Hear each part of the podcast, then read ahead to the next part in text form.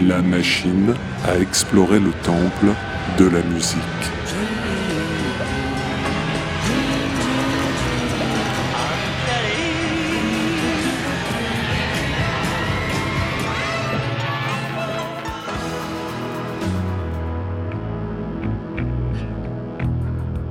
Les titres phares des artistes méconnus, les titres méconnus des artistes phares.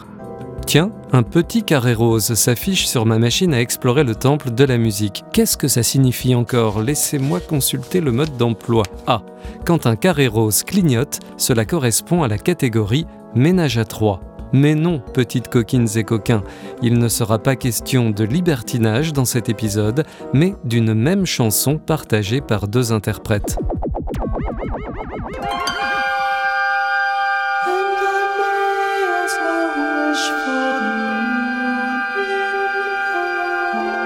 Année 1998. Titre I Can't Own Her. Artiste à ma droite le français Louis-Philippe.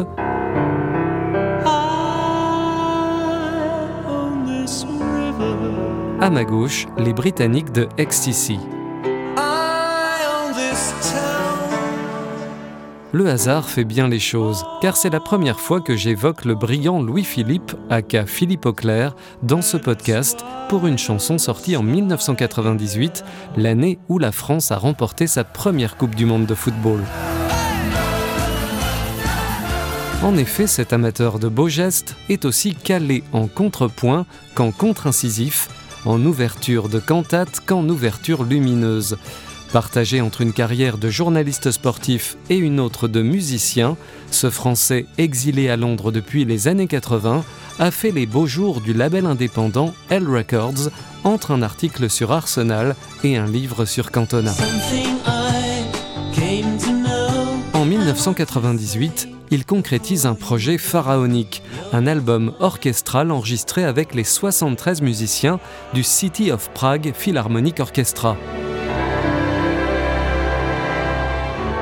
Pendant le long travail d'écriture d'arrangement, Louis-Philippe et son comparse Danny Manners réalisent qu'il leur faudrait un peu plus de matériaux.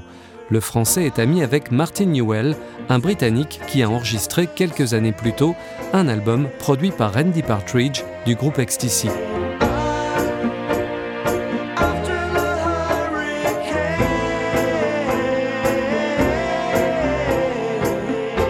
C'est donc Martin Newell qui glisse à Louis-Philippe une cassette, et oui, nous sommes dans les années 90, une cassette donc de maquette de XTC.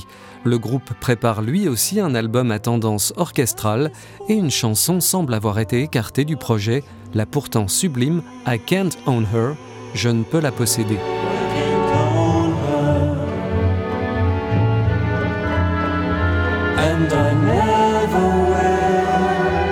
Privilège de roi Louis-Philippe, lui, s'en empare et l'ajoute au tracklisting de l'album Azur qui se profile.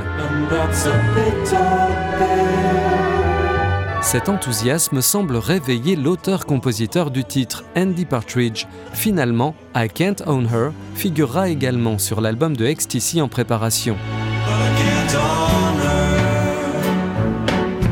À la fin des années 90, XTC est déjà un groupe de vétérans. Pour beaucoup d'auditeurs, XTC se résume à une chanson, incontournable des compilations New Wave, Making Plans for Nigel. Pourtant, la formation de Swindon, qui a fait ses débuts dans l'ère post-punk, a montré qu'elle était bien plus que le groupe d'un seul tube au fil des ans, notamment grâce à l'audace mélodique de l'un de ses deux songwriters, Andy Partridge. Mais ce dernier décide d'arrêter la scène en 1982, ce qui nuira fort au rayonnement de XTC, qui aura du mal dès lors à écrire ses lettres de noblesse, fussent-elles les simples trois lettres de son nom. Mais revenons à notre chanson. Pendant que Louis-Philippe finalise son album, Andy Partridge mobilise l'arrangeur Mike Batt et enregistre sa version de I Can't Own Her avec le London Session Orchestra.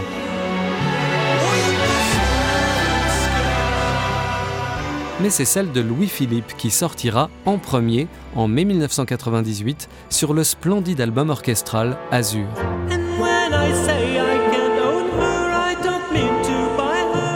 Quelques mois plus tard paraît l'un des albums les plus ambitieux de XTC, Apple Venus Volume 1, et l'une de ses pièces maîtresses a été sauvée des eaux grâce à la perspicacité d'un musicien français. Nous voici donc avec deux robes magnifiques pour la même mariée. Difficile de faire son choix, mais comme en matière de musique la polygamie est tolérée, autant posséder les deux albums.